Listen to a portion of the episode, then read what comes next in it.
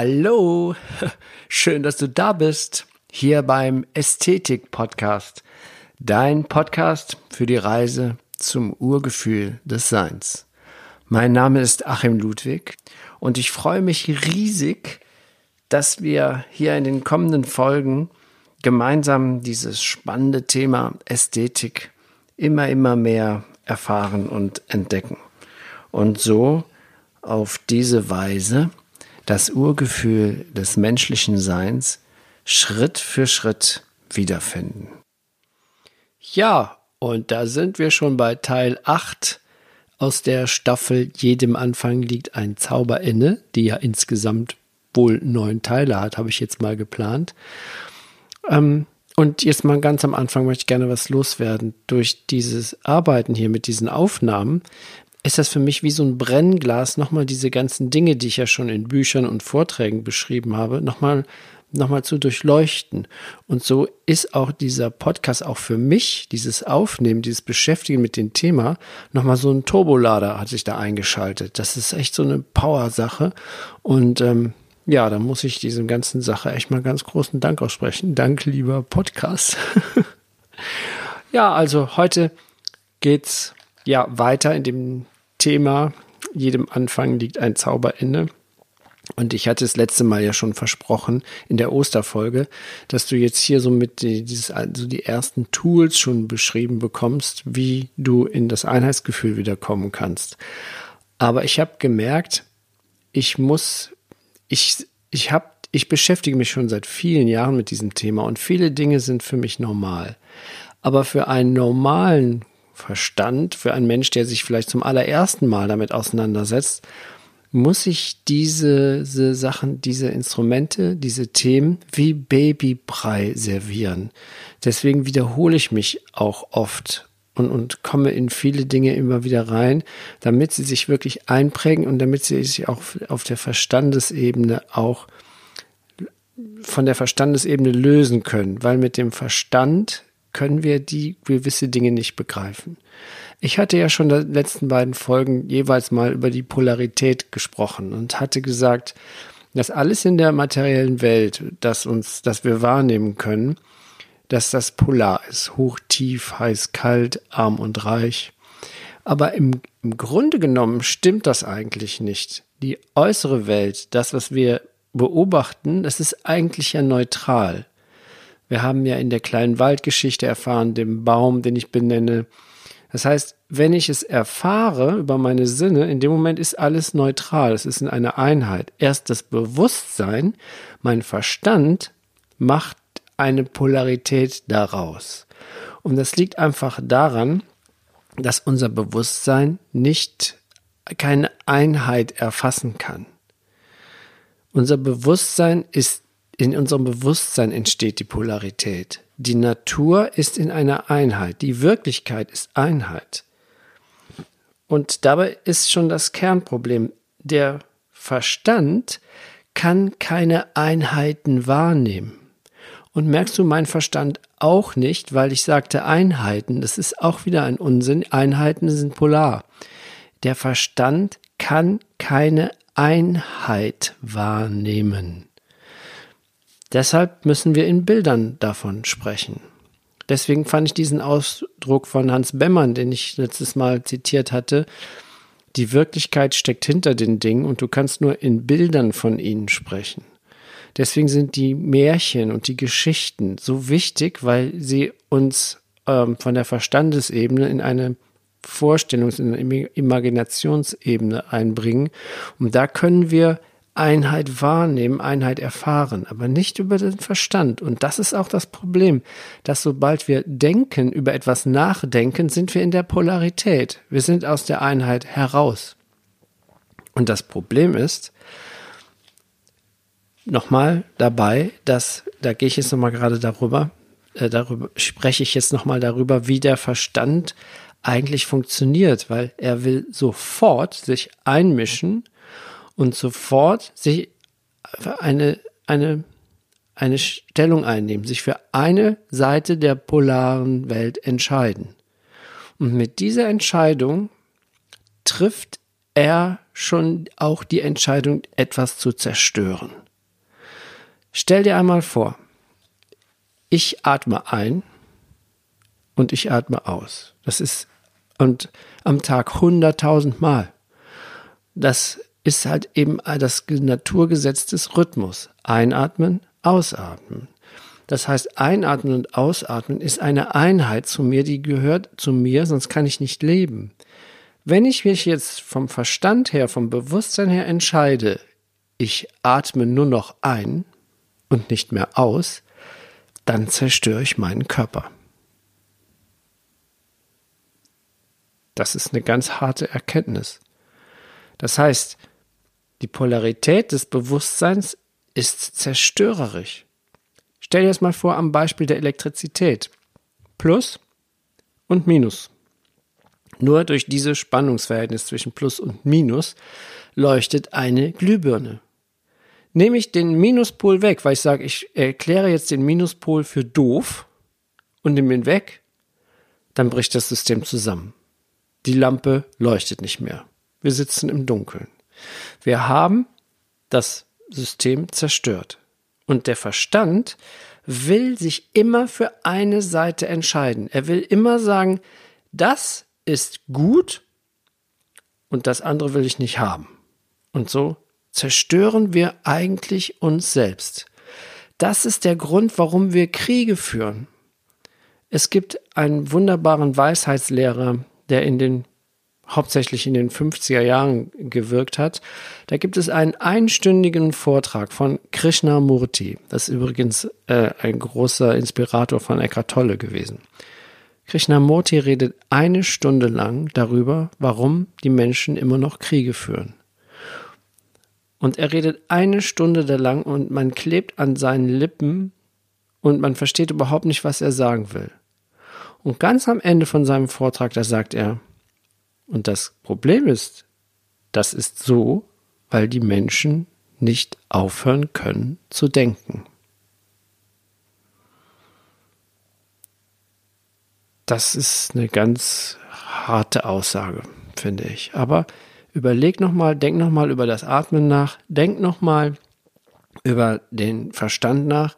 Denk nochmal diese, dieses ständige Bedürfnis, etwas zu urteilen. Egal was passiert, egal was in deinen Erfahrungsbereich tritt, du stehst sofort parat zu sagen, das ist gut und das ist schlecht.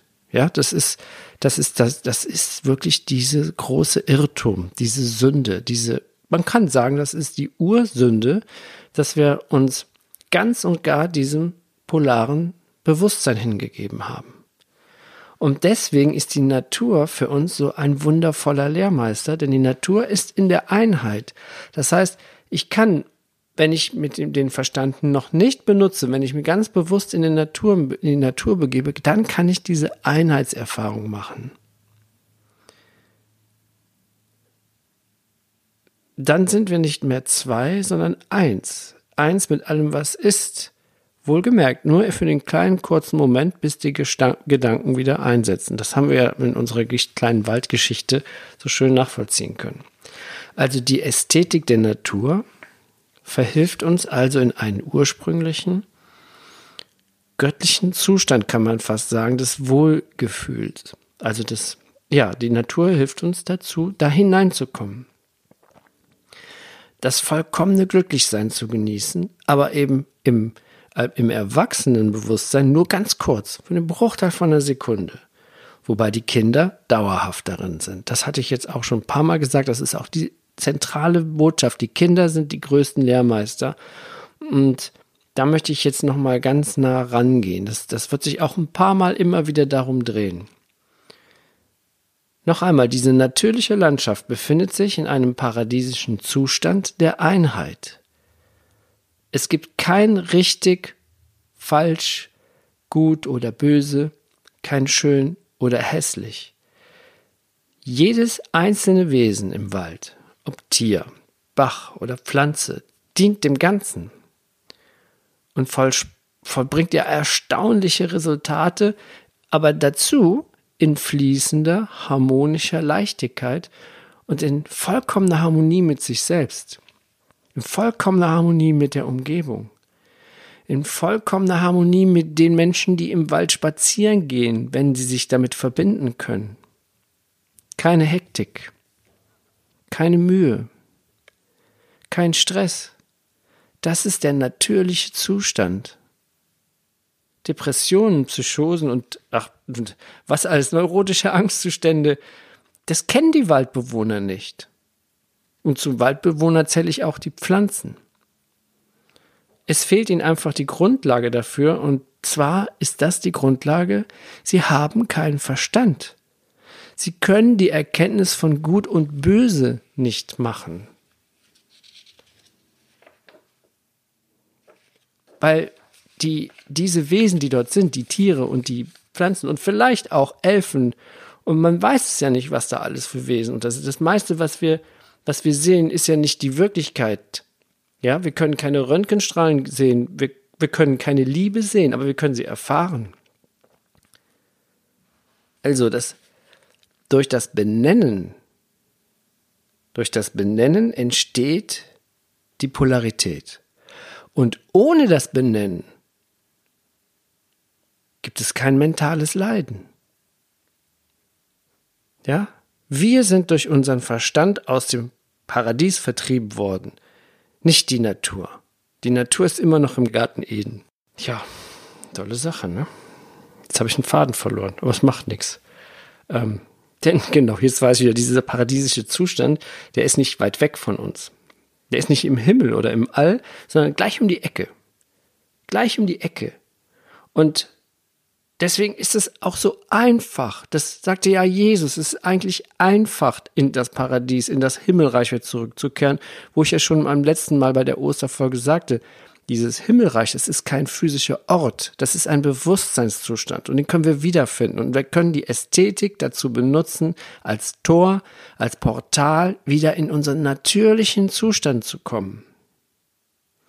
Dieses System der Einheit, wie ich das eben beschrieben habe, im Wald, das, dafür musst du nicht in den Wald gehen. Du kannst es auch auf einem Blumentopf zum Beispiel auf, auf, ja, auf der Fensterbank erleben. Da findet das Gleiche statt.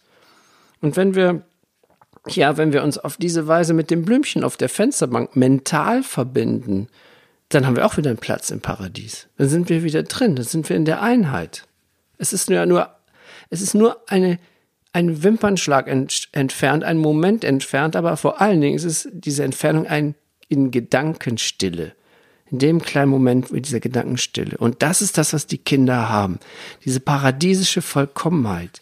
Die verweilen ständig da in diesem Zustand. Das kann man auch mit Gehirnscans kann man das nachweisen, dass Kinder, so vier bis achtjährige Kinder, die sind ständig in diesem Alpha-Wellenzustand, diese niedrige Schwingungsfrequenz, die der normale Mensch nur in der Meditation erfährt. Der normale erwachsene Mensch ab zwölf Jahren, wo der analytische Verstand einsetzt, der schwingt höher, der schwingt im sogenannten Beta-Modus. Also auch na mal ein einjähriges Kind, das ist noch ganz im Einklang mit sich und der Umgebung. Das ist doch so ein tolles Gefühl, wenn du so einem wunderbaren Wesen einmal in die Augen schaust, dann merkst du, da ist keine Trennung. Das ist, da ist keine Trennung von mir. Da, das ist Urvertrauen, sieht man in diesen Augen. Es gibt kein Ego, aber absolute Präsenz. Erst mit dem Entwickeln des Egos trennt sich das Kind mental von dem Ganzen. Und dann fängt der ganze Schlamassel an. Und damit wir verstehen, wie wir, wie wir da wieder zurückfinden, müssen wir natürlich erstmal den Prozess verstehen, der uns dieses Urgefühl verlieren lässt, der uns rauskickt aus dem, was wirklich ist. Dazu möchte ich gerade erstmal uns selbst nochmal beschreiben. Wir haben eigentlich, wir denken, wir sind ein Wesen, wir geben uns einen Namen, ich heiße Achim, ja, aber das ist nur das, die Persönlichkeit. Das ist nur das, was das Ego wahrnimmt. Das, wie ich benannt worden bin oder wie ich denke zu sein, wie ich durch meine Erfahrung mit meinen Eltern, mit meinen Geschwistern, mit meinen Freunden benannt worden bin, wo ich mich katalogisiert habe. Das, wo ich denke, was ich bin. Zahntechnikermeister, Ästhetiklehrer, irgendwas Vater, man, man schlüpft in verschiedene Rollen. Ne? Das sind ganz viele Rollen, vom Einkäufer, vom äh, Autofahrer, vom Chef. Ja? Also jedes Mal ziehen wir andere Masken über. Und in die Einheit kommen wir, in das Urvertrauen, kommen wir wieder, wenn wir die Masken loslassen. Und dann haben wir, bilden sich in uns drin, haben wir sozusagen drei verschiedene Wesenanteile. Das sagen die ganzen, alle großen Hochkulturen beschreiben das. Und auch alle, die Essenz jeglicher Religion in ihren Schriften beschreibt das. Und ich habe das mal vereinfacht dargestellt. Wir haben ein höheres Selbst, wir haben ein mittleres Selbst und wir haben ein niederes Selbst oder unteres Selbst. Das höhere Selbst entspricht unserer wahren göttlichen Natur. Die ist allwissend, frei von Urteil und bedingungslos liebend. Keine Polarität, Einheit. Das mittlere Selbst, das entspricht unserem feststofflichen Körper, aber auch unseren Gedanken und unserer Willenskraft und hieraus bildet sich das Ego heraus. Das mittlere Selbst. Das, wovon wir reden, wenn wir sagen, ach ja, ich bin Achim Ludwig, ich bin Zartig bla bla bla. Dann gibt es da noch das untere Selbst, das niedere Selbst kann man auch sagen. Das ist der Bereich unserer unbewussten dienenden Natur, die alle lebenswichtigen Funktionen wie Herzschlag, Atmung und so weiter konditioniert. Das vegetative Nervensystem sozusagen, das wir auch nicht gedanklich beeinflussen können. Es ist der, auch der Sitz unseres inneren Kindes, wenn du da schon mal vielleicht was gehört hast. Ähm, und das innere Kind ist ähm, ganz urteilsfrei und es archiviert, kann man so sagen, alle Vorkommnisse unseres bisherigen Lebens in Form von Erfahrungen und Erinnerungen werden von dem inneren Kind, so, es ist einfach nur eine Metapher, man könnte es auch anders nennen, Unterbewusstsein oder was auch immer. Aber hier wird das alles, was gewesen ist, bildhaft verwaltet. Und bei Jetzt das Unterschied bei den Kindern zu den Kindern, also bis das analytische Verstand ausgebildet ist, im Idealfall so zwischen fünf und acht. Bei Kindern stehen höheres und mittleres und niederes Selbst noch vollkommen in Verbindung miteinander. Höheres, mittleres, niederes Selbst stehen, kommunizieren ständig miteinander und stehen in Kontakt miteinander. Daher kommt auch dieses Einheitsgefühl. Das das erklärt auch diese positive Ausstrahlungskraft dieser Fuzis. Denn im Laufe der Zeit verliert das mittlere Selbst durch die Ausbildung des Egos den Zugang zum höheren Selbst und auch den Zugang zum unteren Selbst immer mehr und mehr. Es findet eine regelrechte Trennlinie statt. Es bildet sich ein Schleier, welcher die Verbindung vom mittleren zum höheren Selbst immer mehr ausdünnt. Und je weiter sich die Struktur unseres Egos kräftigt, desto mehr werden wir getrennt. Und zum Ende, ja, also Ende, also, äh, auch ein blödes Wort, aber im Schluss, unter dem Schlussstrich ist das Urvertrauen und das Gefühl von Verbundenheit treten fast bis zur vollständigen Auflösung in den Hintergrund. Deswegen bin ich ständig unsicher, habe Angst. Oh, habe ich jetzt einen Fleck auf der Hose? Was denken die Leute über mich und all so Sachen? Das sind die besten Zeichen, dass wir die Verbindung zu unserer höheren, wahren Sein verloren haben. Und mit ungefähr 21 Jahren, also 21 Lebensjahren, drei mal sieben, ist dieser Verwicklungsprozess, ich nenne das mal Verwicklungsprozess, abgeschlossen. Unsere wahre Natur ist eingeschlafen. Und dann, was ist, wenn wir verwickelt sind? Dann können wir uns entwickeln. Wir müssen nicht. Wir müssen eine Entscheidung dafür treffen. Aber da du ja hier immer noch zuhörst, was ich zu sagen habe, ist ja bei dir die Entscheidung gefallen. Ne? Ähm, es gibt einen ja, das war später. Es gibt da einen Huna-Experten, ähm, den zitiere ich später. Erstmal, was mir jetzt gerade wichtig ist, die Märchen. In den Märchen und Sagen erfahren wir diese Wahrheit. Die Märchen machen uns das so klar. Aber die Märchen sind eigentlich für Erwachsene geschrieben. Die Gebrüder Grimm wollten ähm, ja, die haben halt sehr viel Wissen eingesammelt, haben gesagt, oh, wie, wie bringen wir das jetzt näher? Und der Verleger hat wohl gesagt, komm Leute, wenn wir das, äh, wenn wir das jetzt veröffentlichen, dann werden wir morgen Kopf kürzer sein äh, oder landen im Gefängnis. Und dann haben die gesagt, dann machen wir doch ein Kinderbücher daraus. Deswegen kommen diese Märchen zu den Kindern. Also wie auch immer. In unseren Märchen, die ja bekannterweise diese tiefgründigen Weisheiten in verschlüsselter Form enthalten, finden wir diesen eben beschriebenen Vorgang immer wieder, dieses Verwickeln, dieses Einschlafen unserer wahren Natur. Und die im Märchen vorkommenden Personen, egal welches Märchen fast das ist, die entsprechen immer einem Aspekt unserer inneren Wesenheiten, also höheres, mittleres, niederes Selbst. Unseres, dabei wird unser höheres Selbst ja immer als die Schönheit dargestellt, also die Ästhetik, ja, da sieht man mal, wie wichtig die Ästhetik ist, weil in den Märchen wird dieser ästhetische Aspekt, das, was wir wahrhaft sind, diese Schönheit sind, werden dargestellt als Cinderella, Rapunzel, Schneewittchen, Dornröschen, ja, also ja, man kann sagen, mit dem als Ästhetik beschriebenen Urgefühl. Das ist, Schneewittchen ist die Ästhetik des Urgefühls des Seins. Deswegen sind die Märchen so beeindruckend und, na, ist egal. Auf jeden Fall ist es diese Schönheit, diese Cinderella oder dieses Schneewittchen, die ihrer Kindheit entwachsen ist, also verwickelt, und dann fällt sie immer in die allen Märchen immer die gleiche Geschichte. Sie fällt in einem Koma-ähnlichen Tiefschlaf. Und der ist immer ausgelöst durch Handlungen des Egos, durch Handlungen des Verstandes, egal in welcher Form. Zum Beispiel am beeindruckendsten oder am klarsten dargestellt ist es vielleicht bei Schneewittchen, wo das Ego in Form der bösen Stiefmutter erscheint. Oder Dornröschen fällt durch einen Stich in einer Spindel in einen 100-jährigen Schlaf, entsprechend dem Fluch der bösen Fee, welche in diesem Fall das Ego symbolisiert. Das Ego bezieht seine Zufriedenheit mit Hilfe von Vergleichen in der Außenwelt, die immer eine Spiegelfunktion hat. Und im Märchen befragt deshalb ja die Schneewittchens Stiefmutter ständig den Spiegel. Ja, der Spiegel ist die Metapher für die ständige Angst des Egos, für diese ständige Ungewissheit, diese ständige Angst zu haben, nicht zu genügen oder den Anforderungen nicht zu entsprechen. Diese Unsicherheit, die ja alles andere ist als Urvertrauen. Dafür steht die im Ego diese, diese unsichere Stiefmutter, die ständig den Spiegel befragt, ständig Angst hat, bin ich, bin ich wirklich schön, sag mal Spiegel. Und irgendwann sagt der Spiegel, ja, schon, aber allerdings aber Schneewittchen hinter den sieben Bergen, ne? Bei den sieben Zwergen ist er doch tausendmal schöner als ihr. Das, auf einmal sagt der, macht der Spiegel nicht mehr das, was das Ego wünscht. Und dabei stürzt dann die Stiefmutter in tiefe Verzweiflung. Nur das Wort mal auf der Zunge zergehen lassen, diese Weisheit der Märchen. Verzweiflung, also Verpolaritärung, kann man ja sagen.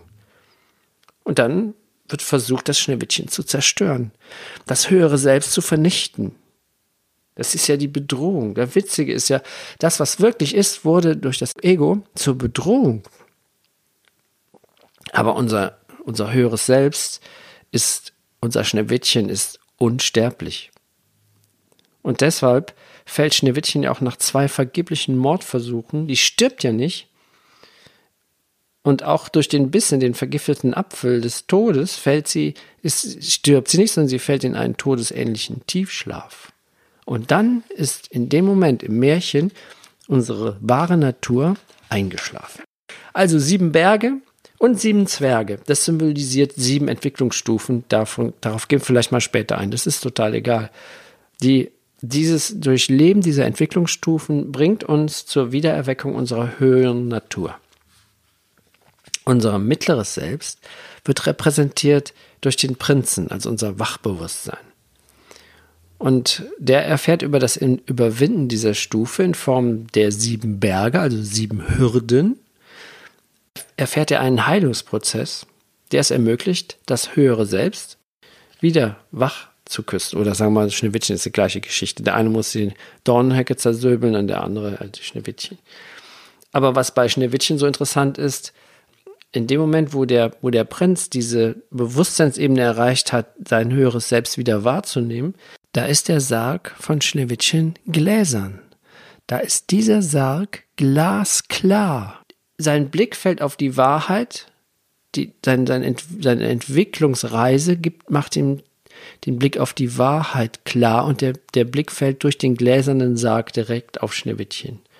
Und mit dem Wachküssen Schneewittchens verschmelzen die Selbste wieder, diese drei Selbste wieder zur ursprünglichen Einheit. Das nennt man in den, hohen, in den höheren Kulturen oder in der deutschen, glaube ich, deutschen Weisheitslehre ist das die chymische Hochzeit und die Stiefmutter muss dazu in glühenden Pantoffeln tanzen. Das Ego verbrennt. Das ist die gleiche Botschaft wie Dornröschen und so weiter und so fort. Dornröschen ist zum Beispiel erst nach einer Entwicklung ja der Prinz, das mittlere Selbst, in der Lage, die Dornhecke zu überwinden. Vorher die anderen Prinzen, die sterben ja alle. Ja, und dadurch kann der Mensch sich, der sich äh, im Endeffekt durch das Wachküsten des Dornröschens erweckt der Prinz sich selbst. Der Mensch erwacht, indem er seine drei Persönlichkeitsanteile wieder miteinander verbindet. Und das ist auch wiederum, dass ich ja schon mal sagte, Jesus Empfehlung, wieder umzukehren und wieder so zu werden wie die Kinder. Ja, liebe Freunde, da staunt ihr, ne? Kindern erzählt man Märchen, damit sie einschlafen. Und Erwachsenen erzählt man Märchen, damit sie aufwachen. Das reicht eigentlich für heute, glaube ich mal. Kannst du mal darüber nachdenken? In der nächsten Folge geht es dann Werkzeug Nummer eins. Beobachten deines Verstandes, deiner Verstandesaktivitäten ist der erste Schritt zurück in dem Entwicklungsprozess, zurück wieder zu dir selbst zu finden. Ist der erste Schritt, der beginnt mit der Absicht, dein Schneewittchen wach zu küssen. Und ähm, da freue ich mich schon drauf. Ja, ansonsten gibt es eine Neuigkeit. Also schön, dass wir jetzt mal wieder gemeinsam hier waren, aber es gibt noch eine Neuigkeit. Meine neue Webseite ist jetzt fix und fertig und ist seit gestern 14 Uhr am Start. Das heißt also, du kannst sofort reinhauen und dir mal meine schöne Webseite angucken. Da siehst du auch den Podcast genau beschrieben, die Folgen sind da aufgezählt und ähm, ist ein lebendiges System und du siehst auch mal alles die Dinge, die ich so mache, die ich so tue und die du nutzen kannst für dich. Oder du kannst da auch mir eine Nachricht hinterlassen, was du zum Beispiel gerne hättest, worüber ich das nächste Mal erzählen soll im nächsten Podcast oder was dich interessiert oder ruf mich an, keine Ahnung, www.achimludwig.de. Und ich freue mich schon auf das nächste Mal und auf dein Feedback. Denk mal dran, wenn es dir gefallen hat, gib fünf Sterne und ähm, heil. Mach nur einfach alles schön, bewert es, erzähl es weiter, sag allen Menschen, die du kennst, denen das gut tun könnte, was ich hier erzähle, dass sie meinen Podcast hören sollen oder auch nicht. Und dann mach's mal gut.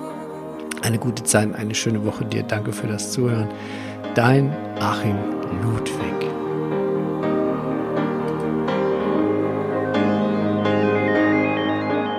Es gibt das nicht benannt werden kann. Du siehst nicht mit deinen